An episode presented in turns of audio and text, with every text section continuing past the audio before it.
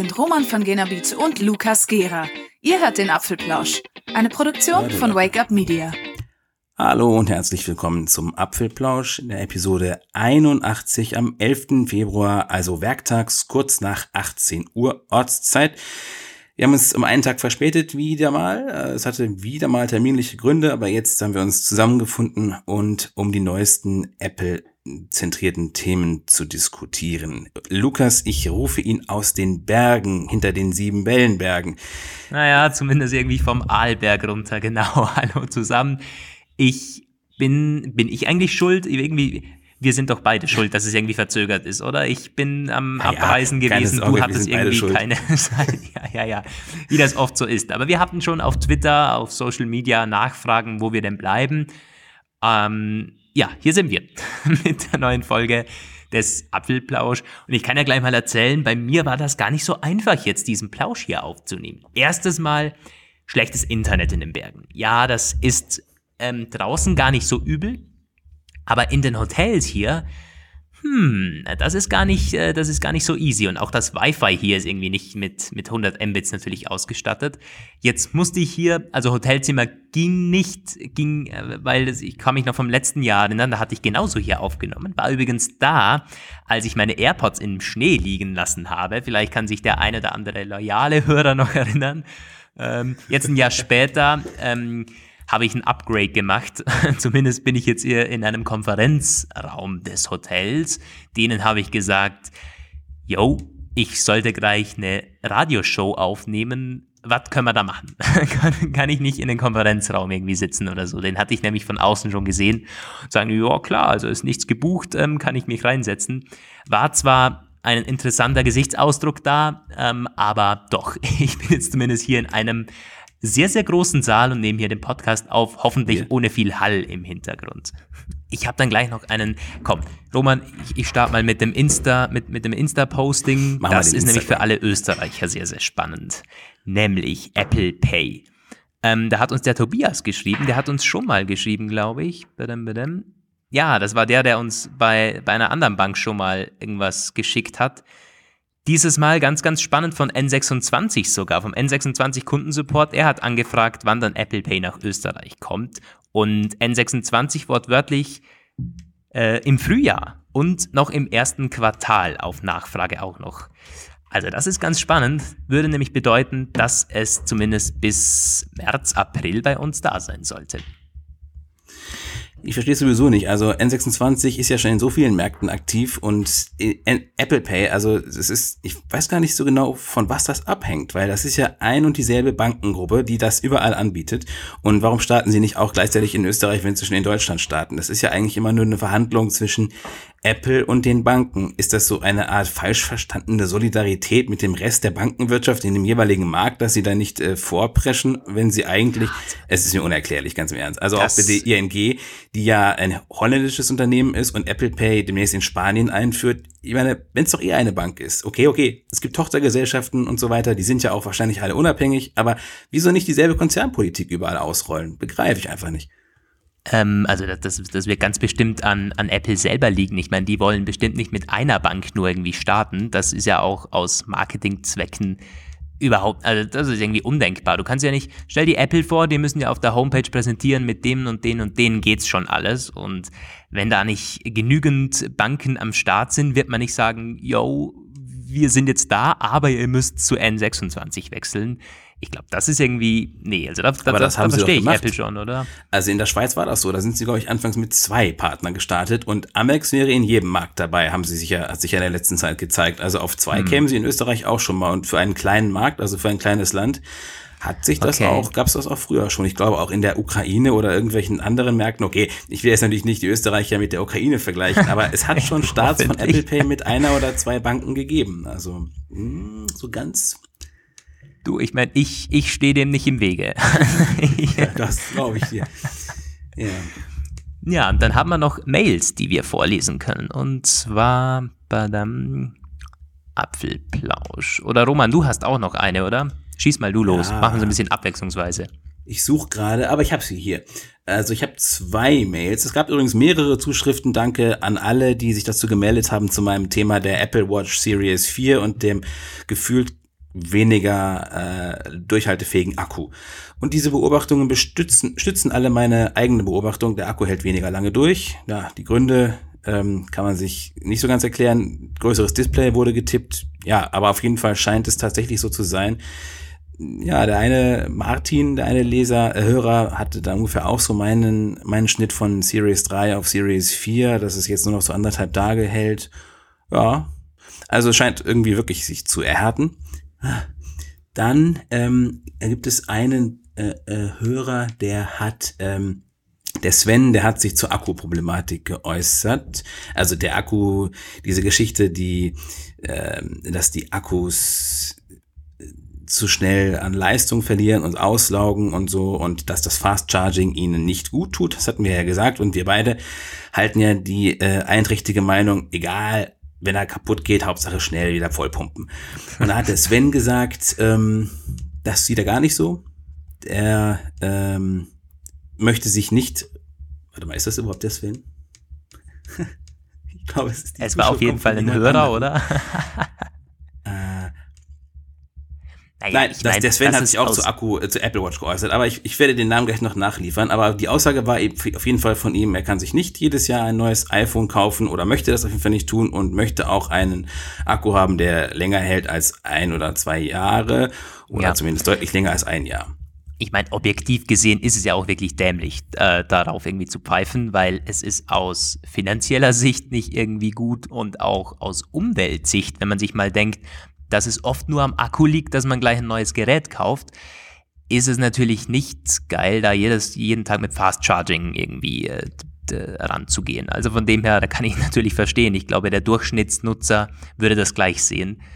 Wir beide haben da wahrscheinlich ein bisschen äh, einen anderen Zugang zu. Ähm, so, von Akkuthematik hin zu was anderem noch. Wo war denn der? Heute ist es ein bisschen verflucht. Du hattest ja, auf jeden Fall was von einem Georg zu Cut Anwendungen auf dem. Ja, genau, genau, genau, zu CAD. Ah, Mac. Der, das ist irgendwie, das verfolgt uns so ein bisschen dieses Thema, wie damals die, die MacBook-Geschichte mit dem Prozessor. So, da gibt es jetzt immer mehr Follow-ups, aber ganz spannend vom Georg. Nämlich, der hat uns geschrieben, hallo Lukas, hallo Roman, ich arbeite bei einem Reseller für ein 3D-CAD-Zeichenprogramm und habe jeden Tag mit der Materie zu tun. Deswegen zum Thema CAD kurz ein paar Anmerkungen von mir. Leider ist der CAD-Sektor aktuell mehr in der Windows-Welt vertreten. Vor allem, wenn es um die 3D-CAD-Bereich geht, findet man in der Mac-Welt wenig. Hier hm, regieren noch fette Workstations mit viel RAM und noch viel fetteren Grafikkarten. Privat nutze ich ausschließlich Mac-Rechner und freue mich, wie gut so ein schlanker Rechner mit vielen Aufgaben umgehen kann, ohne lüften zu müssen. Ich hoffe aber sehr, dass früher oder später auch die Hersteller ähm, dieser Softwares das Potenzial der Macs erkennen und die Software dafür schreiben. Ansätze sind bereits vorhanden. Zurück zum Thema. Meist verwendet 3D-CAD-Software spezielle Grafikkarten, die gar nicht so speziell sind. ähm, okay, sondern die Treiber machen es aus. Ähm, diese Grafikkarten werden von Nvidia oder ATI FirePro vertrieben. Die CAD-Software geizt auch nicht Speicherhunger. Man sollte zumindest 16 GB im Rechner haben. Ähm, sehr wichtig sind auch schnelle SSDs, die viele kleine Daten beim Öffnen von Baugruppen geladen werden müssen. Ähm, also da viele kleine Daten geladen werden müssen. Der Prozessor, würde ich sagen, spielt eine untergeordnete Rolle, weil bei viel Software das sonst auch so ist. Mein Vorschlag für den Hörer wäre, kauft dir fürs Studium ein MacBook Pro mit mindestens 16 GB Arbeitsspeicher, dedizierter Grafikkarte, also mit eigenem Grafikspeicher und einer großen Platte, damit du parallel Windows dazu installieren kannst und das in jedem Fall nativ mit Bootcamp. Also das bedeutet in Anführungszeichen äh, mit anderen Worten für den Hörer, es wird richtig, richtig teuer, weil es muss ja ein auch sagen, das ist irgendwie sein so mit viel Speicher. ein trostloser äh, Tipp. Ja. Aber gut, wahrscheinlich äh, realistischer als unsere, als, als unsere Tipps damals. Na, äh, vielen Dank, Georg. War doch mal ganz spannend, dass auch von uns hören ja doch mehr Experten immer zu, als wir denken, von allen möglichen Richtungen. Also das ist immer spannend, wenn wir da Einsendungen bekommen. Ja, genau deswegen nochmal jetzt mein Aufruf. Ich habe es nämlich jetzt mich sortiert gehabt. Der Volker, Volker hieß der Hörer mit dem Akku, hatte nämlich mhm. auch nochmal unserer äh, Bitte oder unserem unserer, äh, unserem Plan eine Bitte hinzugefügt. Deswegen wäre es wirklich eine coole Sache, wenn ihr euch mal einen Akku-Experten einladen würdet. Ja, haben wir ja auch mal gesagt. Also Akku-Experten bitte melden, sonst suchen wir uns nochmal selber ein. Äh, bin ich voll dabei. So, ich habe noch eine Mail vom Martin. Und zwar hat er äh, sich darüber ausgelassen, dass, dass, wir das iPhone SE immer so stiefmütterlich behandeln. Und zwar schreibt er, hallo ihr zwei, bin eher durch Zufall auf euch äh, über euch gestolpert bei der Recherche nach einem Nachfolger für das iPhone SE. Ähm, und seither hört er uns irgendwie auf Autofahrten sehr, sehr gerne zu. Mir ist aufgefallen, dass ihr dieses Thema gefühlt ähm, etwas stiefmütterlich behandelt. Auch in dem Podcast kurz vor Weihnachten, bei dem ihr das Thema kurz angeschnitten habt, ähm, rattert ihr nur so drüber. Ihr erwähnt zwar, dass es wahnsinnig schade wäre, wenn kein neues SE kommen würde, aber man bemerkt schon, dass ihr wie Apple selbst kein großes Interesse daran habt. Ich warte seit letztem Mai auf ein Update und checke regelmäßig die Gerüchteküche und da ist wieder so einiges los. Ich erinnere mich, dass vor dem Release des SE die Verkaufszahlen des iPhone 6s hinter den Erwartungen zurückgeblieben und der erste Druck der Fans dazu geführt hat, dass Apple umgedacht hat und wieder ein kompakteres Gerät herausgebracht hat. Ähm, ich bin mir sicher, dass das auch dieses Mal so ablaufen wird. Die Fanbase kompakter Geräte besteht ja nicht nur aus Leuten, die auf den Preis schauen, sondern auch aus Minimalisten, Sportlern und zum Beispiel Pokémon Go Trainern. Naja, ich selber ich spiele zwar kaum. Ich das gelesen habe. ich selber spiele zwar kaum, nutze mein SE aber trotzdem sehr intensiv und, und empfinde die Devices ab dem iPhone 6 auch nach längerer Eingewöhnungszeit als unhandlich und wenig nutzerfreundlich. Also ich frage ja. mich, wie Pokémon Go Trainer damit glücklich werden können, weil die brauchen ja ein permanentes GPS und da machen Geräte mit sehr kleinem Akku irgendwie auch viel schneller schlapp. Ich habe das mal erlebt, dass meine Freundin das gespielt hat, das lutscht den Akku beim Zusehen leer. Aber gut, nur das am Rande. Ich naja, möchte aber das iPhone SE erheben. Darfst du aber nicht unterschätzen, das iPhone SE war eines der, der akkustärksten iPhones, das es gab, wegen eben dem kleinen Display. Also ich glaube, da hat er schon nicht so unrecht. Okay. Ja, ja, ich hatte nie eins. Ich hatte nur das. Ich habe das auch nur gehört, leider. Und was ich halt sagen kann, ich meine, der Martin hat es schon ausgeführt, er äh, ist nie, auch nach längerer Eingewöhnungszeit, irgendwie zufrieden damit gewesen. Ähm, auf jeden Fall mal ausprobieren. Du hast es gemacht, bist nicht zufrieden, okay, aber ich kenne halt sehr viele, die sagen, nö, niemals kommt mir irgendwie ein größeres Gerät ins Haus und dann nutzen die eine Woche irgendwie das iPhone 10 und sagen dann, um Gottes Willen war mein altes Gerät klein. Also auf jeden Fall mal ausprobieren, man gewöhnt sich sehr schnell dran. Ähm, aber ich kann es verstehen. Es gibt genügend Einsatzzwecke, wo das iPhone SE bestimmt noch irgendwie besser wäre. Und ich habe nichts gegen ein neues iPhone SE. Also ich hätte dem Martin auch geantwortet und geschrieben, äh, dass also zumindest weiß nicht, wie der Kollege das sieht, also du in dem Sinne, aber ich zumindest würde mir auch ein überarbeitetes, abgegradetes iPhone SE kaufen, als Zweit- oder Diensthandy. Also wirklich, wirklich wahr, würde ich tun. Also ich kann mir zwar nicht mehr vorstellen, sowas als Haupthandy zu benutzen, weil die große, größere Größe, muss ja nicht zwangsweise nicht zwangsweise ein Max sein, aber das ist schon so, kann man äh, sich später schlecht dran gewöhnen, aber etwas richtig Kleines, richtig Handliches, nein, also ich würde das auch definitiv nicht stiefmütterlich behandeln, wenn es denn substanzielle Gerüchte gäbe. Ich kann mich auch erinnern, dass wir, wenn es diese Gerüchte gab, tatsächlich regelmäßig darüber geschrieben haben, ob es nur ein neues Designvorschlag war oder irgendwelche Lieferkettengeschichten, aber das habe ich ihm auch geschrieben, dem äh, Hörer, wenn er irgendwelche spannenden iPhone SE-Gerüchte gesammelt hat, die wir übersehen haben, bitte herschicken. Und wenn sie stichhaltig und interessant sind, dann werden wir auch darüber berichten. Denn mir ist in der letzten Zeit nichts aufgefallen. Also zumindest nichts. Ja, stimmt schon. Nee. Es war auch nicht viel los, was eher darauf hindeutet, dass da auch nichts kommt, leider.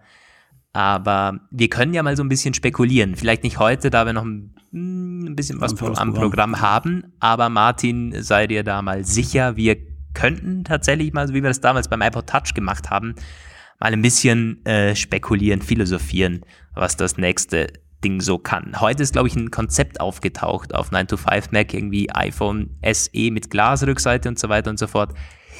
Ja, könnten wir mal drüber sprechen. Ja, so, ich glaube, damit haben wir unsere Soweit zu unseren Mails. Durch. Ja. Danke. Roman, du beginnst doch gleich mit den, mit den, äh, mit den News des heutigen Tages sogar. Da war doch irgendwo ein O2-Aufreger, zumindest bei euch in Deutschland. Ja, O2-Kunden äh, regen sich auf, zumindest einige, äh, wie sich jetzt zeigt, nicht alle. O2 hat die Netzbetreibereinstellungen aktualisiert, beziehungsweise die werden ja von Apple veröffentlicht und dann von den Netzbetreibern ausgespielt und das äh, passiert nach einer Weile automatisch mit einem iOS-Update oder manuell über Einstellungen Info und die Versionsnummer von äh, bei O2 ist jetzt äh, von 35.1 auf 35.0 gesprungen und jeder auch mathematisch nicht so versierte Mensch wie ich kann sofort erkennen, dass da, das stimmt das nicht. Die haben rückwärts gezählt. Und das hat natürlich auch nicht, äh, es blieb nicht ohne Konsequenzen. Bei einigen Nutzern fiel dann umgehend die eSIM aus, weil die anscheinend durch die 35.0 Variante, von dem ich nicht genau weiß, wann die war, ähm, noch die eSIM nicht unterstützt hatte. O2 hatte ja den eSIM-Start erst letztens so vor einer Weile gehabt, nicht so lange her. Ja, im Support-Forum ging es daraufhin hoch, hoch her. Äh, was kann man tun? Zumal ja auch wirklich irgendwie nicht alle Kunden betroffen war, dass die neuen Netzbetreibereinstellungen wurden irgendwie im Zuge von iOS 12.1.4 ähm, offenbar bereitgestellt und verteilt wurden sie ab Freitag, vergangenen Freitag. Ähm, tja, eigentlich sollten sie 35.2 sein. Und warum es zurückgegangen ist, Apple, äh, also laut O2 ist Apple schuld. Äh, Telefonica möchte sich da äh, auf Apple berufen, hat noch gesagt, der Apple Support, der Apple Support muss das regeln. Ähm, hat sich zwischenzeitlich herausgestellt, wer davon betroffen ist, kann die Public Beta von iOS 12.2 installieren. Ähm, das kann ich auch durchaus empfehlen. Ich habe die Entwickler-Beta, die ist gut. Ich sehe keine gravierenden Probleme, die davon abhalten, ab, abraten lassen könnten, aber natürlich trotzdem die Information, wer das machen möchte, auf eigene äh, Verantwortung. Äh, irgendwelche Sachen, die nur bei ganz wenigen auftreten, können dann wiederum sein. Also weil die ähm, iOS 12.2 Beta wird wohl dieses Netzbetreiberproblem laut Berichten von Usern aus dem Forum lösen. Ähm, ah, ja, wir haben dann bei O2 angefragt, was denn da los ist bei denen und äh, haben denen auch geantwortet und haben etwas gesagt, das wir schon wissen, nämlich, ähm, dass die falschen Netzbetreibereinstellungen verteilt wurden, dass daraus resultiert, dass die eSIM nicht mehr genutzt werden kann. Ja, nun, ähm, auch die Datennutzung funktioniert nicht, mach Sachen. Ähm, auf die iPhones mit Dual-SIM hat das keine Auswirkungen. Das sind so diese Sätze, die man in Pressemitteilungen einfüllt, damit es nicht ganz so hoffnungslos aussieht. Und äh, Kunden, die das Update bereits vollzogen haben und von dem Bug betroffen sind, empfehlen wir, das ist mein Liebling in der Mitteilung, die Lösung von Apple abzuwarten. Ja, so kann man es machen. Die Gründe für die Zurücksetzung sind eher unklar. Wir befinden uns in Klärung mit Apple. Ja, also ganz im Ernst, das ist so eine typische Antwort von einem, äh, von einem Presseteam. Naja. Okay, das war aber das. Tja, was ja. sollen sie auch sagen? Ich müsste da mal mehr begreifen, mehr, mehr verstehen, wie diese Netzbetreibereinstellungen wirklich ins zustande kommen, weil äh, mir sagt, ist das noch nicht so ganz klar, was da alles drin steht und äh, wie der Weg vom äh, Gerätehersteller über den äh, Netzbetreiber zum Kunden kommt und ob einfach der Netzbetreiber nicht die Vergabe der richtigen Einstellungen auch durchaus selbst zu verantworten hat. Kann ja sein, dass Apple sie schreibt, aber welche Version man ausgibt, ich meine, das müssten sie noch gerade hinkriegen bei O2. Na gut. Ja, theoretisch schon. Jedenfalls ist klar, dass Apple zu den Mobilfunkanbietern immer ein ganz besonderes Verhältnis hatte. Das hat ja damals mit dem ersten iPhone schon angefangen, dass da nicht mehr irgendwelche Bloatware drauf ist auf den Geräten, die vom Netzbetreiber vorgeschrieben sind. Aber gut, das ist eine andere Geschichte. Ja. Ähm, warten wir mal ab. Gibt's äh, dann wahrscheinlich ab jetzt den O2-Monitor?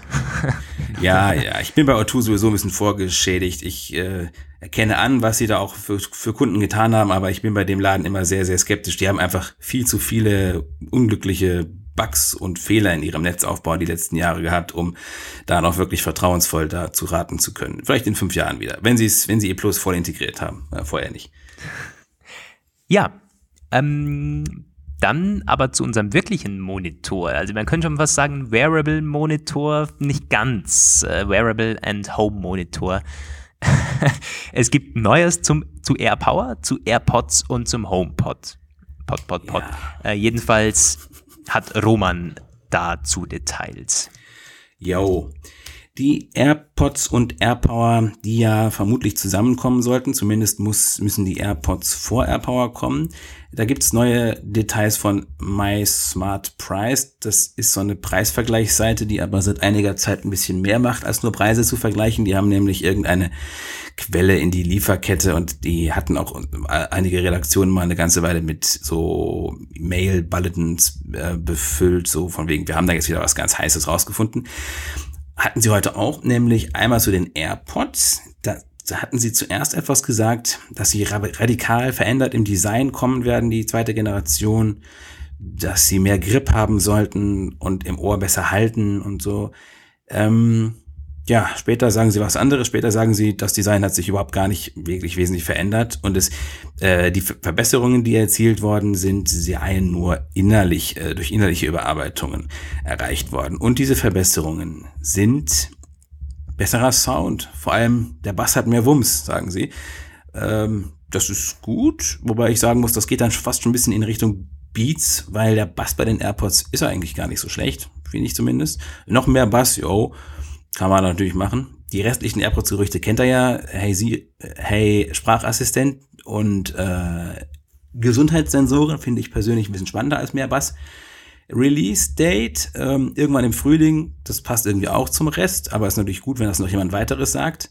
Und dann AirPower. Ähm, AirPower soll ein bisschen dicker ausfallen als Ah nee, eine Sache noch kurz zu den AirPods. Ein Preisschild haben sie der Sache auch gegeben. 199 Dollar könnte es sein.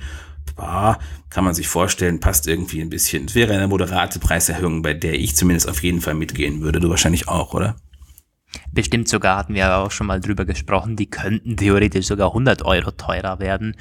Ähm, können wir vorstellen, dass da Apple irgendwie mit den nächsten zwei Generationen jeweils so 30, 40 Euro raufgeht, weil man das verantworten kann und es auch jeder bezahlen würde, glaube ich. Bestimmt sogar, ja. Ja, genau. Dann AirPower. Äh, das, wie gesagt, soll dicker werden. Das könnte plausibel sein, weil sie ja letztes Jahr ähm, hieß es ja, dass Apple damit nicht so richtig vorwärts kommt, weil es ständig überhitzt und die Elektronik irgendwie komplexer wäre, als, als sich das vorgestellt haben und die ganzen Geschichten so. Also ja, dicker und aber günstiger als erwartet. 149 prognostizieren sie, das ist ja fast geschenkt für Apple-Verhältnisse. Ja. Äh, nachgeworfen im Grunde, ja. oh, Und okay. bei dir ist was runtergefallen? Meine Apple Watch hat gemeint, sie hat keinen Akku mehr und dann ist immer so geil, sie liegt auf dem Tisch und vibriert dann ja immer, wenn sie so leer geht. Und das klingt manchmal, wenn man irgendwie im Bett liegt und gerade am Einschlafen ist, und dann kommt dieses Geräusch, es ist völlig creepy. Ei, ei, ei. Das gibt wieder schlechte iTunes-Rezensionen, Roman. Ich sehe es schon kommen. Da kann ich doch nichts für jetzt. Wir müssen uns wappnen, ja. Ähm, ähm, was ich zu den AirPods noch sagen möchte, also mehr Bass, ähm, das hat mich so ein bisschen erschrocken, als ich es gelesen hatte, weil ich bin mit dem Sound sehr, sehr zufrieden von den Dingern. Ja. Und mehr Bass kann sich gut auswirken, kann aber genauso komplett in die falsche Richtung gehen. Nämlich, dass die Mitten komplett verloren gehen ja. und irgendwie nur noch Höhen und Tiefen da sind. Das kennt man von vielen Lautsprechern, von vielen Kopfhörern was auf den ersten Blick geil klingt. Man, klingt, äh, man kennt es von den Beats und so. Ich hoffe, dass die AirPods nicht so werden, weil genau das war eigentlich auch das Coole von denen. Sie klangen sehr ausgewogen. Und ähm, also wenn man es minimal besser macht, ich meine, der Bass kann satter sein, aber er darf nicht überheblich werden. Ähm, da hoffe ich, dass Apple einen, einen guten Mix daraus macht. Tja. Ja, wird sich, wird man abwarten müssen. Wird aber wahrscheinlich dann nicht mehr so lange dauern, weil es steuert steuert ja alles auf dieses Spring-Event zu. Und ja, ähm, auf der soll auch AirPower erscheinen, was Sinn macht, weil AirPower muss ja das AirPods Case wireless laden können und die müssen relativ zeitgleich rauskommen. Zumindest müssen diese AirPods zuerst rauskommen, sonst macht das ja gar keinen Sinn. Und das ja. wird wahrscheinlich auch passieren. Und dann ähm, haben sie zu AirPower weiter gesagt, dass es kommt vielleicht im Frühling raus, bestimmt sogar, aber einige exklusive Features werden erst mit iOS 13 verfügbar werden. Ein Glück haben sie nicht versucht zu spekulieren, was das für Features sind, sonst hätte ich mich jetzt schon wieder daran äh, aufreiben können, welche Funktionen wir wahrscheinlich dann irgendwann zu sehen bekommen werden zwischen bald und nie. Also ja, gut. Tja, tja, tja. Wobei, da, gab es ja auch einen, Schnitt, einen Schnipsel, wo unter die Kategorie bald oder nie äh, irgendwie fallen könnte. Die haben ganz am Ende noch geschrieben, in addition to the new AirPods 2, Apple is currently testing Macs with Face ID. Um, ähm, as well as touchscreen displays. Aber ja. da meinten sie noch irgendwie Macs, also das, das, das wird nicht anytime soon auf den Markt kommen. Also mit Touchscreen bin ich mir ganz sicher, dass das äh, nicht so schnell auf den Markt kommen wird. Also das wäre einfach ein total radikaler äh, Schwenk in der ganzen, im ganzen UI. Und da hätte man irgendwas von mitgekriegt. Da müssten sie ja im Grunde komplett macOS umschreiben für. Und das hat bei Windows 10 ja schon fünf Jahre gedauert, bis man das einigermaßen erträglich bedienen konnte. Und so viel Verstand traue ich Apple dann auch gerade zu, dass sie nicht irgendwas äh, schnell husch husch hingekleistertes machen werden, wo man dann ein bisschen touchen kann und dann ist es ein Touch-Mac. Also das, Hm, wenn sie, Auf dem Macs bestimmt nicht. Nee, ich glaube, Nee. das, das, das sind sie sowieso nicht so ähm, risikofreudig auf dem Macs, weil sie wissen, was auf dem Spiel steht da. Da sind die ganzen Professionals und so. Und das sind halt Workstations. Ähm, da wird bei, auf anderen Produktkategorien schon ein bisschen mehr probiert. Auf dem Macs machen sie das nicht. Ich glaube, das hat auch, wer war das damals? Phil Schiller und ähm, Craig Federici, die haben auch gesagt, ganz klar, Mac und iPad werden noch eine ganze Weile eigene Produktkategorien bleiben. Ich glaube, dass das iPad immer näher zum Mac geht, aber der Mac nicht näher zum iPad. So kann man es, glaube ich, ziemlich Ja. gut zusammenfassen. Ich meine, dass sie das testen, ist irgendwie klar. Jeder probiert Prototypen ähm, auszutesten mit irgendwelchen Features, die mal kommen und mal nicht. Blöd ist halt, also sie, sie können eigentlich keinen Touch-Mac als ähm, MacBook-experimentelles Produkt ausprobieren, also im Einsteigerbereich platzieren oder im Pseudo-Einsteigerbereich, wie sie es mit dem 12-Zoll-Mac gemacht haben, weil ein Touchscreen wäre ja schon eher so ein Feature, was den Pro-Geräten vorbehalten sein sollte. Und da müssen sie, wenn sie diesen Weg irgendwann gehen, muss das schon beim ersten Schuss ein Treffer sein eigentlich. Von da, also das dauert, das dauert noch eine Weile. Mit Face ID, ja, bin ich mir nicht sicher. Da gibt's einige Gerüchte, die sie in diese Richtung gehen. Auch eines, das, da kommen wir gleich noch zu, das äh, hat das nochmal aufgegriffen. Also gibt ja auch vor allem nicht mehr so gravierende Probleme, die dem entgegenstehen. Das ist mit Windows Hello schon vergleichbare Sachen schon seit Jahren auf dem Markt, wobei die das irgendwie anders technisch noch lösen. Es ist zwar auch ein Infrarot-Ding, aber irgendwie nicht mit diesen Gesichtsmaps, wie Face ID das macht. Aber ich habe ja schon mal gesagt, ein Mac mit Face ID fände ich mega gut. Vielleicht kriegen wir das jetzt zumindest nächstes auch Jahr zu voll sehen. dabei.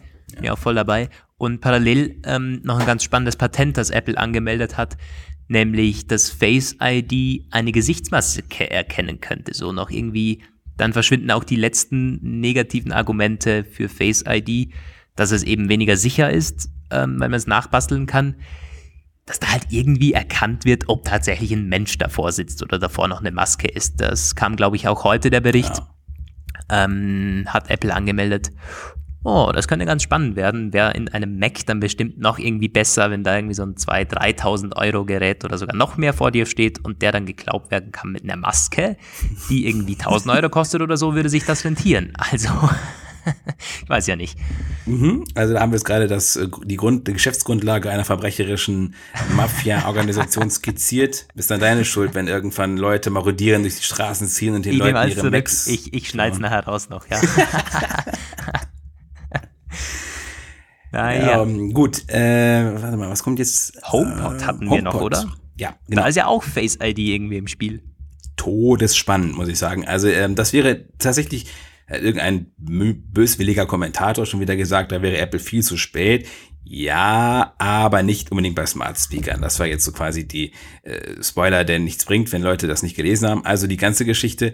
Ähm, der HomePod soll Face ID bekommen und noch eine Menge anderer Extras. Das geht aus Patentanmeldungen hervor, von denen man nie so genau weiß, ob sie umgesetzt werden oder nicht. Aber zumindest beschreiben die Patentanmeldungen einen äh, HomePod mit True Depth Kamera und der kann zunächst einmal äh, verschiedene Gesichter der verschiedenen bekannten Benutzer im Raum erkennen, wie die Xbox One das macht und ähm, könnte dann zum Beispiel pers- personalisierte Einstellungsprofile laden, was ganz cool ist. Ich kann mir zwar jetzt ad hoc noch kein, keine Anwendung vorstellen, die das wirklich richtig gut machen würde, aber ich kann mir durchaus vorstellen, dass es da welche gibt. Also ähm, das wäre vor allem auch so ein bisschen so ein Schritt in diese Richtung Apple mit mehr Personalisierung. Das ist ja gerade eh nicht so ihr Lieblingsthema. Hat mich letztens noch jemand gefragt, wie kann ich denn bitte zwei Apple-IDs auf einem iPad, das von äh, einem Nutzer benutzt wird, der Apps benutzt, die von einer Krankenkasse bezahlt werden und nur dieser gehören, wie kann ich das also vernünftig nutzen? Und ich habe gesagt, gar nicht. Es gibt keine Lösung. Apple sagt ein iPhone, ein User. Also vielleicht sagt es ja in Zukunft nicht mehr unbedingt ein HomePod, ein User, sondern ein HomePod, eine Familie. Wäre ja, möglich, auch würde sich auch im Wohnzimmer andere- sinnvoll machen eigentlich. wollte gerade sagen, das ist eine, eine ganz andere Produktkategorie. Dass es beim iPhone so ist, kann ich verstehen. Das macht dann irgendwie auch noch aus Geschäfts, aus, aus, aus, aus geschäftlicher Sicht Sinn, dass man das nicht an mehrere Personen direkt freigibt. HomePod ist ja eine ganz andere Geschichte, der steht ja im Zimmer rum. Und ich habe mir gerade so ein bisschen überlegt, jetzt parallel, äh, spontan, was könnte man denn da so alles machen? Ich meine, vielleicht, dass sich direkt mit deinem Gerät dann verbindet. So, ich meine, du, du guckst das Ding an und er weiß ganz genau, ähm, dass es jetzt dann mit deinem, mit deinem iPad oder so verbunden wird. Und aber ist, ist es schon, mm, oder dass halt irgendwie Sound, Sound, irgendwelche Equalizer oder so, die dann geladen werden. Nee, ich kann mir jetzt auch vorstellen, es sind, ist ja ganz klar, eigentlich liegt auf der Hand. Playlisten von Apple Music kann er individualisiert laden. Ja, ich gucke da Richtung, in die Richtung hin und sage, mach mir meine 90er-Playlist oder so.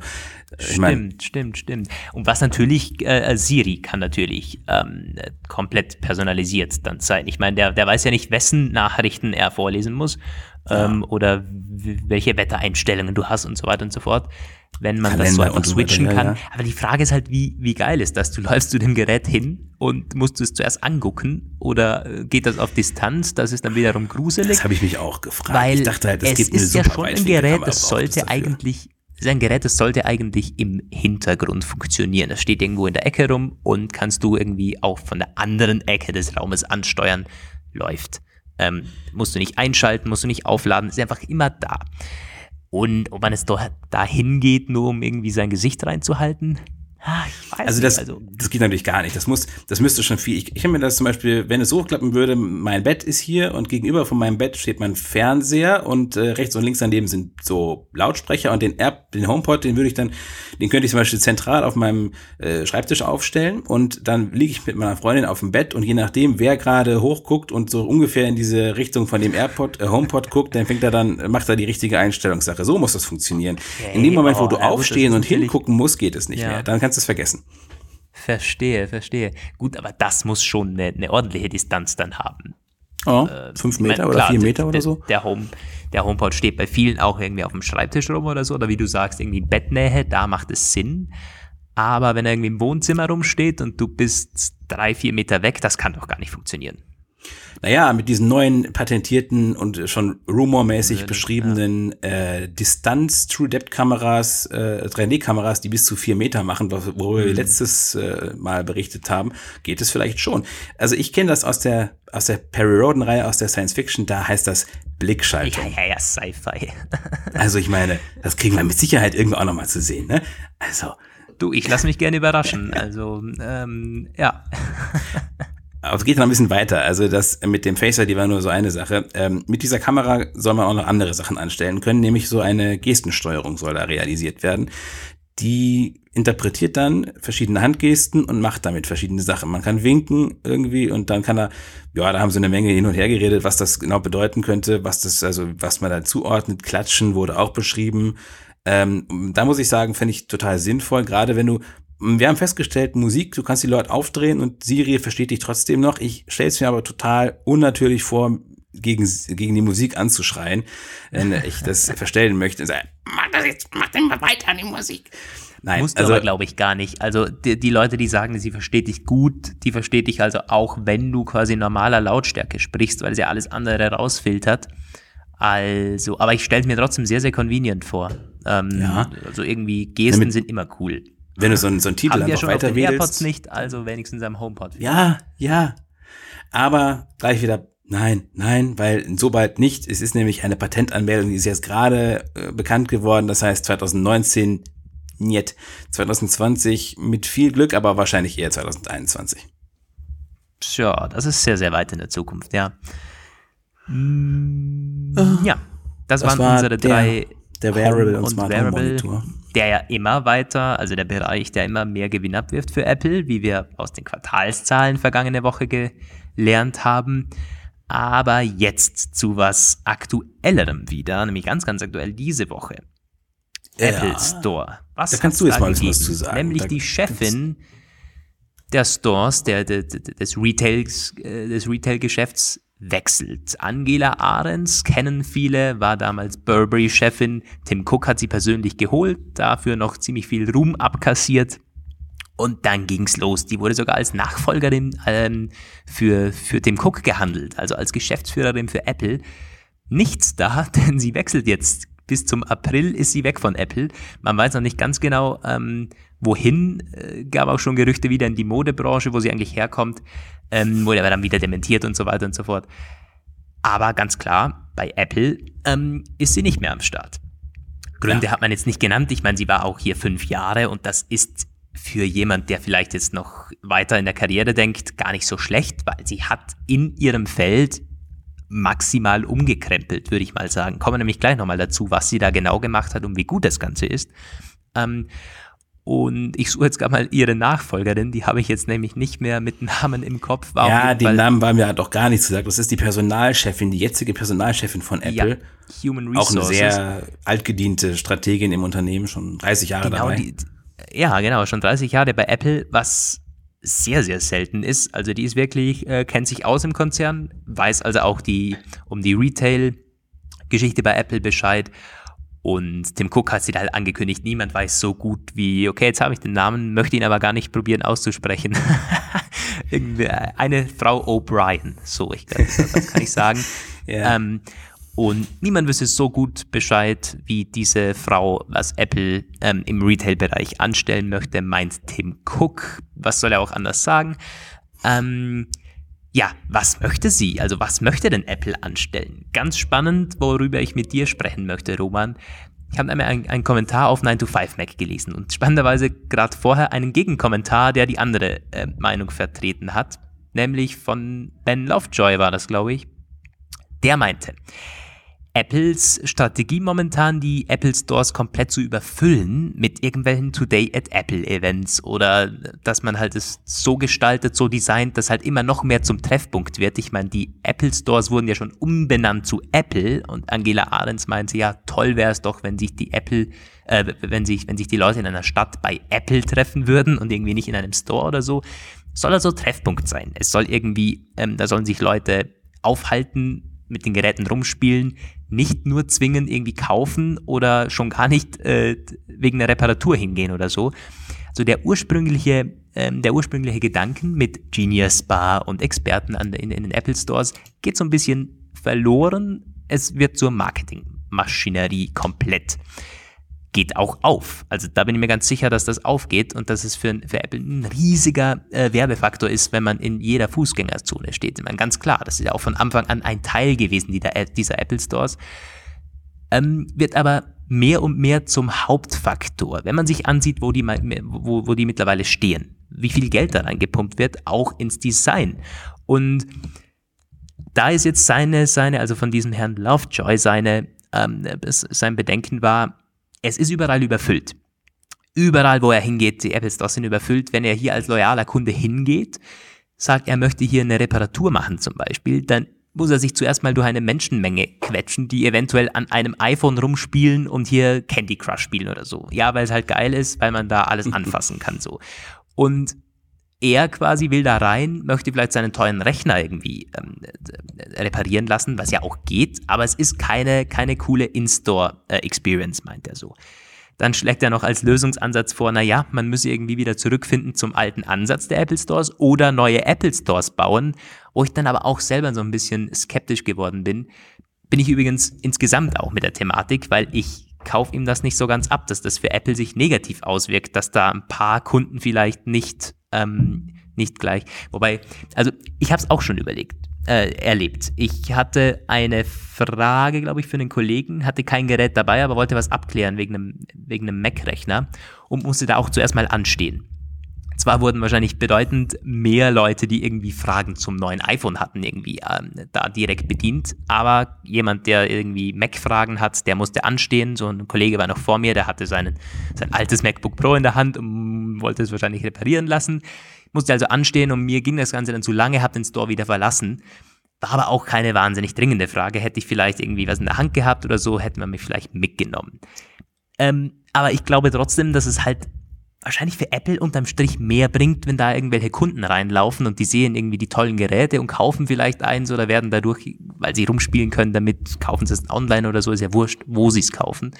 Jedenfalls ist, also das darf man schon nicht unterschätzen. Ich glaube, das ist ein Luxusproblem für Apple, dass die Stores zu voll sind. Ich weiß nicht, wie, äh, wie siehst du es? Zwiegespalten, muss ich sagen. Auf der einen Seite kann ich den, ähm, kann ich deinen Punkt durchaus sehen und ich würde dem auch so weit zustimmen, dass es perspektivisch wahrscheinlich höchstens perspektivisch zum Problem wird. In erst aktueller Zeit ist es nicht unbedingt so und wahrscheinlich auch solange die Produkte nicht wirklich in der Krise stecken, ich meine, aber ich kenne halt auch so Leute wie zum Beispiel meinen Vater, der jetzt auch nicht der klassische Apple-Kunde ist, aber der, der regt sich schon furchtbar darüber auf, wenn er in einem Discounter oder Elektromarkt ähm, nur noch die Produkte sieht und niemanden mehr, der was darüber sagen kann und auch die Leute, die es können, einfach nicht äh, irgendwie anzusprechen sind, weil irgendwie einer gerade versucht, irgendwie mit 20 äh, oder 30 äh, Kunden äh, ne, gefühlt klarzukommen. Also ähm, es gibt halt tatsächlich Leute, die nicht äh, online kaufen wollen und die auch Probleme lieber persönlich besprechen wollen und so weiter. Und man kann natürlich jetzt sagen, okay, das ist, sind keine Kunden für Apple. Weiß ich aber gar nicht so, weil es gibt auch durchaus welche, die nur ein Gerät nutzen, sage ich mal, und auch ein bisschen älter sind, die wahrscheinlich schon lieber mit Menschen reden, anstatt mit einem Support-Chat-Mitarbeiter. Und ähm, ich war ja auch in den Apple Stores, in denen ich so war, da war es äh, voll, immer voll. Äh, jetzt nicht übervoll, aber ich kam auch relativ schnell dran tatsächlich. Ich mag aber auch einfach Glück gehabt haben, weil ich habe auch schon sehr, sehr viele Berichte gelesen von Leuten, die einfach gesagt haben, es ist unmöglich. Die Termine gibt's in dieser Apple Store App an der Genius Bar sind einfach nicht zu kriegen. Du musst halt tierisch weit durchs Land fahren.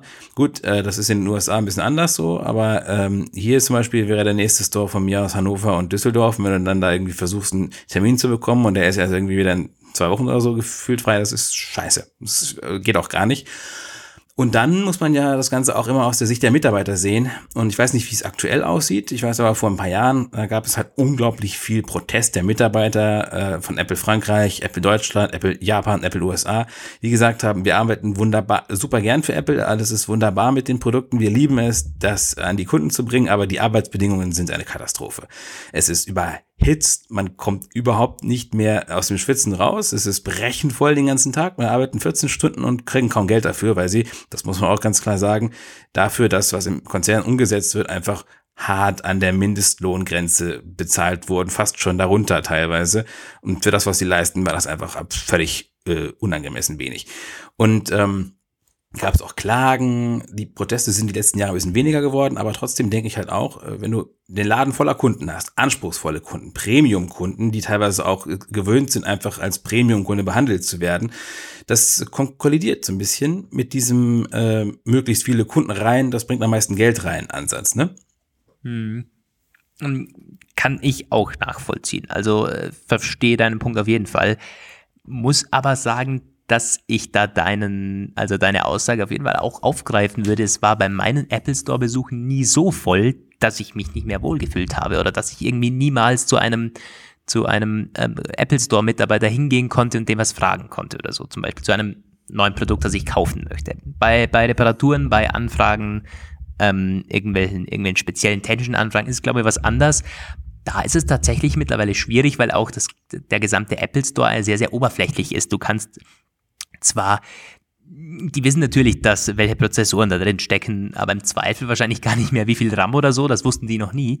Also ich glaube, da hat sich nicht so viel verändert. Du kannst jetzt immer noch alles über die Produkte fragen, bekommst relativ schnell einen Mitarbeiter. Außer es ist jetzt irgendwie iPhone Lounge, dann ist natürlich alles überfüllt. Das ist so. Aber also in Wien, komplett in der Fußgängerzone in, in der Kärntner Straße, da äh, war, ich schon, war ich schon öfters drinnen, war aber nie so voll, dass ich mir dachte, oh Gott, da gehe ich gar nicht erst rein. Also, tja. Ja, ja, also ich meine, so viele Apple Stores habe ich jetzt noch nicht gesehen. Bei, du warst, bei dir waren es vielleicht ein bisschen mehr. Du warst auch in New York im Store. Ich war in New York, ich war in Paris, ich war in London schon. Also da ist alles. London war sehr voll, das muss man sagen. Und, ja, und der, das Beispiel London hat auch der Kollege da in seinem Artikel aufgegriffen. Aber ich glaube, es ist auch keine Lösung, hier irgendwie noch mehr Stores hinzupflanzen, weil das macht Apple ja sowieso schon. Also ich weiß ja, nicht. Die Frage ist halt, was die. Lösung wäre auch tatsächlich. Und da muss ich sagen, bin ich ein bisschen ratlos, weil dieses Today ja, at Apple habe ich nie so richtig. Ich habe aber, ich kenne Leute, die so Kurse belegt hatten bei Today at Apple in Berlin. Ähm, ja. Und die da wirklich sehr zufrieden waren. Also sowas wie so ein äh, iWork, wie arbeite ich mit Pages und wie mache ich äh, eine, eine Kalkulation in Numbers oder so. Und die waren natürlich jetzt nicht mega anspruchsvoll, das war alles trotzdem relativ so, also man waren so, so Lektionen so auf, mal sagen, Volkshochschulniveau. Und ähm, die waren aber sehr zufrieden damit. Und anscheinend ist diese Idee, wir machen ein Seminarzentrum aus dem Apple Store auch nicht ganz so verkehrt. Also weil, vor allem, weil die Kurse ja auch fast kostenlos sind alle. Also, ähm, weiß ich nicht, keine Ahnung. Man sollte vielleicht ich glaub, einfach alles so lassen, wie es ist. da wäre ich tatsächlich mal äh, bei dir oder das, das äh, bei deinem bei deiner positiven Sicht. das ist ganz Neues. ähm, nee, es, es passt auch. Also für mich ist das so ein bisschen die richtige Zukunftsentscheidung, die Apple Stores in diese Richtung hinzubauen. Und Apple wird davon jetzt nicht mehr ab, ähm, ableiten, auch mit dieser neuen Chefin nicht. Das ist, da wird es nicht irgendwie die Frau O'Brien daher spazieren und wieder alles umbauen, wo man jetzt die letzten zwei, drei Jahre massiv ähm, hingearbeitet hat. Bestimmt nicht, das ist Apples Strategie und ich glaube, die Frau Ahrens hat das auch ziemlich gut getroffen, dass man die Apple Stores in diesen Treffpunkt umbaut und es, man sich quasi auch damit profiliert. Ich meine, ähm, da, da sind ja schon alle möglichen Sätze gefallen, auch dass man die Apple Stores ähm, als, als Gestaltung von Fußgängerzonen und so sieht, also das, äh, als, als, als ja, ist ein Starbucks auch irgendwie. Also äh, ich habe mich eher gefragt, ja, was könnte ich mir noch vorstellen, dass man Apple Stores ein bisschen so als Kaffeebar auch umgestaltet. Erst dann ist es ein vollwertiger Treffpunkt, wenn du da Kaffee trinken kannst. Oder so. Das wäre ja noch eine Kooperation mit Starbucks. ich meine, es sind beides Lifestyle-Marken. Ich kann mir das schon Definitiv. gut vorstellen. Definitiv es gibt ja schon dieses Café Max auf dem Apple, Apple Campus. Naja, wer weiß, wer weiß. Also eine Sache, eine Sache fällt mir noch ein, also ich weiß nicht, ob es da jetzt noch Handlungsbedarf gibt, aber also ich glaube mittlerweile ist, es, ist, ist das alles wieder repariert, aber Angela Ahrens hatte ja damals den Online-Store dramatisch umgestaltet und diesen, diesen, diesen, ähm, äh, ja, quasi den Online-Store zerschlagen, wenn du so willst. Also äh, früher gab es ja einen, einen richtigen Store tatsächlich und jetzt gibt's ja nur noch diese Verkaufsseiten, wo man einfach das Produkt anklickt und dann kannst du direkt loskaufen mit einem Einkaufskorb. Aber ähm, ich glaube jetzt auch das kann man mittlerweile so lassen, wie es ist. Ähm, damals weiß ich noch, dass sich extrem viele Leute wirklich darüber geärgert haben, auch, mhm. auch ja, Händler teilweise, weil sie gesagt haben, das ist, was sie da macht, unausgegoren, vorne und hinten passt das nicht, aber ich glaube, mittlerweile ist es rund geschliffen und da klappt es jetzt auch alles. Finde ich auch. Und es ist wieder genau der Ansatz, man prä präsentiert quasi die Produkte selber, die Leute sollen da rumdrücken, sehen alle Features, sehen tolle Filmchen, sehen Marketingbilder und so weiter und so fort. Das Kaufen rückt immer mehr in den Hintergrund, obwohl es gefördert wird. So würde ich das sehen. Ähm, das ist das Konzept des freiwilligen Konsums. Ja, genau. Und es ist bei den Apple Stores ähnlich. Da wird jetzt vielleicht keine Genius Bar mehr aufgeschlagen oder nicht mehr, also, gibt es natürlich trotzdem noch oder so. Aber es steht halt dieses, dieses Massenpräsentieren der Produkte noch viel mehr im Vordergrund. Und alles, was dazugehört, halt mit Workshops und so weiter und so fort, mm, ist überlaufen, ist vielleicht nicht mehr so strukturiert, aber im Endeffekt wird, wirkt es sich positiv aus, also das könnte ich mir schon vorstellen, ja. Naja. Gut, dann haben wir das auch. Das ist die Zukunft des Apple Stores. Und jetzt gehen wir zur Zukunft des, ähm, nein, doch. Also wir äh, gehen jetzt nochmal kurz auf diese FaceTime-Geschichte ein. Ähm, Oder wollen wir es ganz am Ende machen? Nee. Oder gehen wir es nee. ganz am Ende machen? Nee, wir machen das jetzt. Das geht, ganz, geht ja ganz schnell und da habe ich auch nicht groß was, äh, viele Punkte durchzudiskutieren. FaceTime ist FaceTime-Gruppenanrufe flutschen, flutschen wieder, habt ihr ja schon mitgekriegt. Wobei, noch nicht überall. Wir müssten es mal ausprobieren eigentlich, weil es hat noch relativ lange nicht funktioniert bei äh, den Kollegen der anderen Seiten, wenn sie es testen ich wollten. Ich bin schon froh, wenn der normale FaceTime-Anruf funktioniert. Ja, also. da sagst du was, du warst eben schon wieder weg für 20 Sekunden. Mhm. Ach du Schande.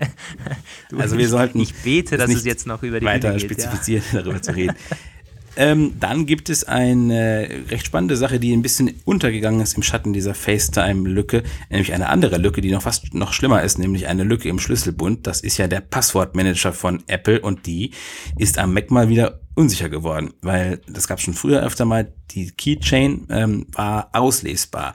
Das ist offenbar aber auch in dem Fall ein Bug, der schon recht gut bekannt und erforscht war von einem Deutschen, ein deutscher Sicherheitsforscher, Linus irgendwas, vermutlich nicht verwandt mit einem anderen sehr berühmten Linus, den es da gibt, aber ähm, der hat da versucht, ordentlich Geld rauszuschlagen, indem er gesagt hat, yo, Apple, zahl mal Geld, ganz viel und sonst verrate ich dir das nicht, was da los ist und wie wir das reparieren können.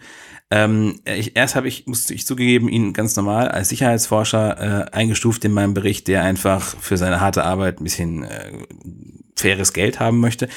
Später hat dann ein Kollege aus der Firma gesagt, dass es nur, nur ein Script-Kiddie ist, also ein Typ, der ein bisschen mit Skripten und so Sachen rumspielt und sich auf Sachen stürzt, die schon gut erforscht sind und dann einen auf dicke Hose macht und da irgendwie noch ein bisschen rum und Anerkennung und Cash haben möchte. Also so schnell wird man degradiert vom wohlverdienten ähm, Sicherheitsexperten zum, äh, ja, was immer. Auf jeden Fall, die Lücke wird davon nicht weniger gefährlich und Apple wäre gut beraten, das abzustellen, weil wenn der wenn der Schlüsselbund löchrig wird, das ist eine ganz üble Geschichte. Da vertraut ihm ja keiner mehr Passwörter an. Und ich fände es eine Tragödie, weil ohne Schlüsselbund könnte ich nicht leben. Ich wollte gerade sagen, das ist bei mir ganz, ganz genauso. Ich meine, es gibt natürlich Alternativen, irgendwie One Password und so weiter und so fort. Aber da, der Schlüsselbund ist halt integriert, perfekt. Und ich habe da alles drinnen, außer meine Bankdaten. Die habe ich bisher nicht drinnen. Weiß eigentlich auch nicht warum, weil ich habe auch sehr sensible Daten da teilweise, also von allem, also wirklich von allem drin. Und ich könnte auch nicht mehr ohne leben. Ich meine, ich führe teilweise noch so separat eine Liste, die ich aber auch so ein bisschen stiefmütterlich nur fütter mit neuen Passwörtern gerade. So einen, äh, boah, wie heißt denn das? Secure Safe ähm, ja. auf dem iPhone. Aber Schlüsselbund ist natürlich schon eine tolle Sache, ja. Ah, also Apple bringt das wieder ins Lot. Ja, hoffentlich. So. Bitte, bitte, bitte. So, aber das geht, es ging schnell. Jetzt gehen wir nochmal zum Schluss zu Apple Music. Ein oder? Thema, genau, ein Thema. Und zwar, das ist auch nicht so, so, so dramatisch, nur ich wollte mal deine Meinung zuhören und ich glaube, wir haben ein bisschen differenzierte Meinung. Nämlich ja habe ich gestern, habe ich gestern drüber geschrieben, Apple pusht jetzt oder seit ein paar Tagen alte Apple Music Nutzer an und offeriert ihnen nochmals drei Monate Testzeit. Ähm, ja, ist im Grunde jetzt irgendwie nichts, nichts Dramatisches. Ähm, es werden aber nur solche Leute angepusht, die Apple Music schon mal verwendet haben, also A in der Probezeit oder B schon mal Abonnent waren und gekündigt haben. Und die haben es schon mal getestet, schon mal drei Monate laufen lassen und eben sich nicht dafür entscheidet oder halt damals gekündigt als zahlender Abonnent nicht dafür entscheidet, es weiter zu verwenden. Die bekommen jetzt nochmals drei Monate, also kumuliert dann, wenn man es so sieht, also so sehe ich es jetzt im Moment als zahlender Kunde, sechs Monate, ein halbes Jahr gratis Apple Music. Und ich als loyaler Apple Music-Hörer bezahle eben 15 Euro im Monat Family-Abo und übers Jahr gesehen halt irgendwie 160, 170 Euro. Während andere ein halbes Jahr gratis hören, so irgendwie. Das habe ich jetzt für mich unterm Strich zusammengefasst. Klingt erstmal irgendwie dramatischer, als es ist, weil ja, ich kann verstehen, Apple ähm, äh, versucht natürlich irgendwelche Kunden, die sich das schon mal überlegt hatten, wieder in ihrem Bann ähm, zu ziehen und als, als, ähm, als äh, Abonnenten zu gewinnen. Ist ja irgendwie auch äh, nichts Verkehrtes dran und im Umkehrschluss verdienen die ja dann wieder damit. Also sie machen ja keinen Verlust, indem sie da sechs Monate kostenlos vergeben. Aber ich kann es irgendwie, also auf der, äh, ich weiß nicht, das ist wieder ja, so. Ja, ja, dein Gerechtigkeitssinn springt wieder an, wie damals bei dem Black Friday. Erst, äh, genau, und ich kann noch ein, ein, zweites Beispiel geben, wo mich das immer massiv aufregt. Mobilfunkanbieter. Mobilfunkanbieter, da ist es besser, du bist Neukunde, ähm, du, da wird dir alles nachgeworfen und die loyalen Kunden, naja, die müssen sich noch mit, mit Unannehmlichkeiten herumscheren, wie Abo-Wechsel, damit sie auch die neuen, die neuen tollen Features bekommen natürlich ist es bei Apple eine völlig andere Geschichte, aber hier werden auch irgendwie die, die Neukunden oder so äh, bestimmt besser behandelt als irgendein loyaler Kunde, der sagt, jo, passt, ich probiere Apple Music aus, passt für mich, bezahle ich und gut ist. Ja, naja, also äh, erstmal muss ich ja deine Rechnung so ein bisschen korrigieren. Es ist ja nicht ganz so, dass die anderen ein halbes Jahr kostenlos kriegen, einfach so. Du hast ja auch drei Monate, jeder hat drei Monate kostenlos gekriegt als erster, als, als Neukunde. So gesehen haben diese Kunden, wenn sie das Angebot einsteigen, noch drei Monate extra. Und das finde ich tatsächlich zu verschmerzen. Die aller, also du hast ein Family-Abo, gut, aber man geht ja auch davon aus, dass man in der Familie das so ein bisschen ausgleicht da. Also der Regelkunde zahlt 9,95 Euro und das wäre also ein Verlust, im Grunde also eine, wie soll ich sagen, Ungleichbehandlung von 30 Euro. Und es gibt auch tatsächlich Gründe in meinen Augen, die dafür sprechen, das so zu machen. Also zum Beispiel, äh, wenn du jetzt einen Neukunde hast, der 2015 direkt zum Start Apple Music abonniert hat, da dann drei Monate dabei geblieben ist und sich das Elend angeguckt hat, und dann gesagt hat, entnervt, aufgegeben, ich will nicht mehr, das kann ich gut verstehen. Das war zum Anfang eine Katastrophe. Apple Music war eine Beleidigung für jeden Nutzer. Und wenn man Eben. diese Kunden nochmal ansprechen möchte und sagen, du, also pass mal auf, ähm, wir haben den ganzen Scheiß jetzt mittlerweile ein bisschen besser geregelt, jetzt klappt er auch und jetzt kannst du ihn nochmal ausprobieren für drei Monate, vielleicht überzeugen wir dich ja jetzt. Also hundertprozentig bin ich dafür, ganz im Ernst. Apple Music hat bei einigen Leuten so schlechtes Karma erzeugt, diese Kunden wieder zurückzuholen, ist eigentlich eine gute Sache. Ganz interessant, nämlich, dass Apple selber das schreibt. In dieser Push-Benachrichtigung ähm, steht drinnen als Titel We've changed. Ja, Gott sei Dank. oder Try again oder so irgendwie. Also, hm, okay, also du hast mich so ein bisschen wieder, ich sehe es relativierter, okay, aber dennoch, äh, es ist halt für mich so, okay, bei Apple Music ist es noch, passt es noch oder so. Aber ich sehe es auf mehreren Leveln mittlerweile, dass Apple versucht, neue Kunden äh, das irgendwie viel stärker noch ähm, zu, zu, zu fokussieren, als irgendwie bestehende Kunden glücklich zu machen. Und das ist nicht langfristig. Das sollte man nicht auf mehreren Ebenen so umsetzen. Deshalb, äh, das war mein Einwurf zu der Apple Music-Thematik, ja. Da bin ich auch vollkommen bei dir. Ich kann, also vielleicht kannst du gleich nochmal ausführen, was genau du bei Apple da siehst, aber wo du es eben mit den Mobilfunkkunden hattest, also, oder auch allgemein Kunden von irgendwas, Mobilfunk, Festnetz, Strom, Gas, Wasser, es ist überall dasselbe. Du, es gibt diese Neukundenaktionen, die sind teilweise gigantisch und danach wirst du halt behandelt wie der letzte Dreck, das ist so, aber ähm, es ist halt verschieden stark ausgeprägt. Ich habe zum Beispiel bei der Telekom, wo ich ja bin, da ist es jetzt keine bezahlte Werbung, aber ähm, du hast natürlich dieses Ding, du kriegst, es werden neue Geschäftskundentarife gelauncht, die werden natürlich nicht aktiv vermarktet, die kommen jetzt nicht zu mir und sagen, du, pass mal auf, ändere dann mal deinen Tarif, dann ist alles viel besser, aber ich habe das halt gesehen, du kriegst jetzt einen Tarif, der ist jetzt irgendwie 15 Euro günstiger, dafür hat er zwei Multisims inklusive, inklusive und das Datenvolumen wird trotzdem höher und sie legen mir keinen Stein in den Weg, das zu wechseln. Also das finde ich so erträglich. Das ist halt, du musst halt schon irgendwie die Augen offen halten und dich das, das musst du halt sehen, dass das passiert ist und dann gehst du da hin und sagst, ich möchte dir gerne das jetzt ändern und dann sagen die, ja, ich habe dann auch bei der Gelegenheit gleich gemerkt, dass ich irgend so ein blödes Feature bezahle, das ich seit 15 Jahren nicht mehr benutzt habe, das mir jeden Monat irgendwie 1,99 Euro kostet. Großartig. Aber ähm, ja, also äh, und dann gibt's halt die, die Unternehmen, die du wahrscheinlich meinst, wo es eben äh, absoluter Fail ist, wo du einfach eine totale Wechselsperre hast. Du kannst nicht die Tarife wechseln, du kannst, du bist auf deinen miesen Altvertrag beschränkt und musst da irgendwie 18 Monate warten.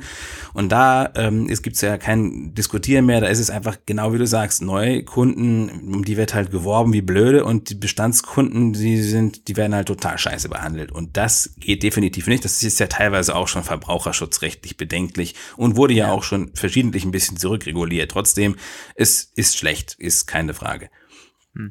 Ja, es war also nicht der beste Vergleich und ich möchte Apple auch gar nicht mit diesen Mobilfunktaktiken da vergleichen. Um Gottes Willen sind auch nicht nur die Mobil Mobilfunkanbieter, um das nochmal zu relativieren. Ähm, aber es war halt irgendwie ein Beispiel, wie es auch werden kann, wenn man das Ganze weiterdenkt und weiter treibt. Ich meine, äh, du wolltest noch ein anderes Beispiel bei Apple. Es gab ja letztens dieses HomePod. Also wenn man irgendwie HomePod oder zwei HomePods ja. kauft, bekommt man noch Apple Music gratis. Die ja, und die vorher, mhm. äh, die den HomePod direkt gekauft haben, die haben es nicht bekommen oder oder so, oder das weiß ich gar nicht genau. Hat man es denen das noch nachvergütet? Bestimmt nicht, kann ich mir nicht vorstellen. Also von dem her, ja, es ist noch im Rahmen, wie Apple das macht. Ich kann das bei dem HomePod-Ding verstehen, ist bei Apple Music, okay, gehe ich noch mit. Aber bitte treibt's nicht zu weit. So, das ist irgendwie, das ist mein Bedenken äh, bei der ganzen mhm. Thematik, dass man da auch abdriften kann ziemlich schnell, wenn man es aus den Augen verliert, ja. Das ist natürlich auf jeden Fall so eine, so eine, so eine Frage auch, die ja zurzeit von vielen diskutiert wird. Apple in der iPhone-Krise, wie weit darf man das? Also ich finde, ein Stück weit Normalisierung des Produktmarketings ist irgendwie auch überfällig. Also das, das sehen wir ja schon immer unterschiedlich, aber ich finde halt einfach auch Apple ist halt ein Konsumunternehmen und äh, die müssen, ich glaube, um nicht irgendwie komplett hinten rüber zu fallen, müssen sie bei einigen äh, Verhaltensgebaren einfach mitgehen, die der Rest der Branche schon lange macht, ob man das nun mag oder nicht. Mhm. Aber natürlich, wenn es wenn es zu viel wird, ist es zu viel. Was, was, gerade ist mir was äh, in den Kopf gekommen, das wollte ich jetzt noch einfangen. Äh, ah ja, genau. Ähm, mit Apple Music.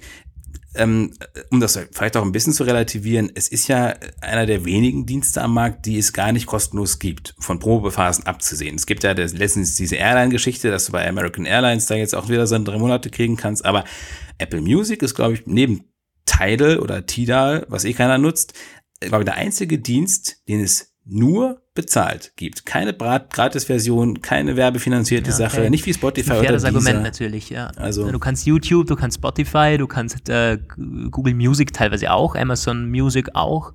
Ja. Hm, da hast du schon recht. Ja, okay. Und ich meine, und Apple zahlt ja auch die Künstler in der, in der Probezeit, glaube ich, gleich wie in, den Bezahl wie in der bezahlten Zeit. Machen die anderen das nicht? Macht Spotify da, das nicht? Ich glaube, Spotify, nee, ich glaube, da, da gibt es schon einen Unterschied. Oder zumindest hat es Apple damals nicht getan. Da ah. gab es einen riesen Aufschrei dann von, von äh, wie halt, wie sie, Taylor Swift, glaube ich. Die ist dann ja, ja direkt an Apple, hat sich gewendet und irgendwie, ja, sowieso. Und dann hat man es nochmal irgendwie korrigiert. Deshalb, ähm, also, aber ja, ich glaube, so können wir das irgendwie zusammenfassen. Ja. That's it. Sieht so Boah, aus. Wir sind fertig. In diesem Shownotes äh, Sinne, das war der Apfelplausch 81. Ja. Ähm, wir melden uns in gut einer in gut einer Woche hoffentlich bei euch In wieder. knapp einer nicht, Woche hoffentlich Genau, wieder. es wird nicht mal genau eine Woche sein. Zum Wochenende hin, dann wieder mit den Themen der Woche. Vielen, vielen Dank fürs Zuhören. Schreibt uns doch mal eure Meinung, gerade zum Apple Music Thema oder zu der Zukunft der, der Apple Stores. Würde mich sehr interessieren. Und ja, in diesem Sinne, habt eine gute Woche. Ciao aus den Bergen. Ciao aus Bielefeld. Ciao, ciao. Oh, ey. ich hab Rücken. Ja.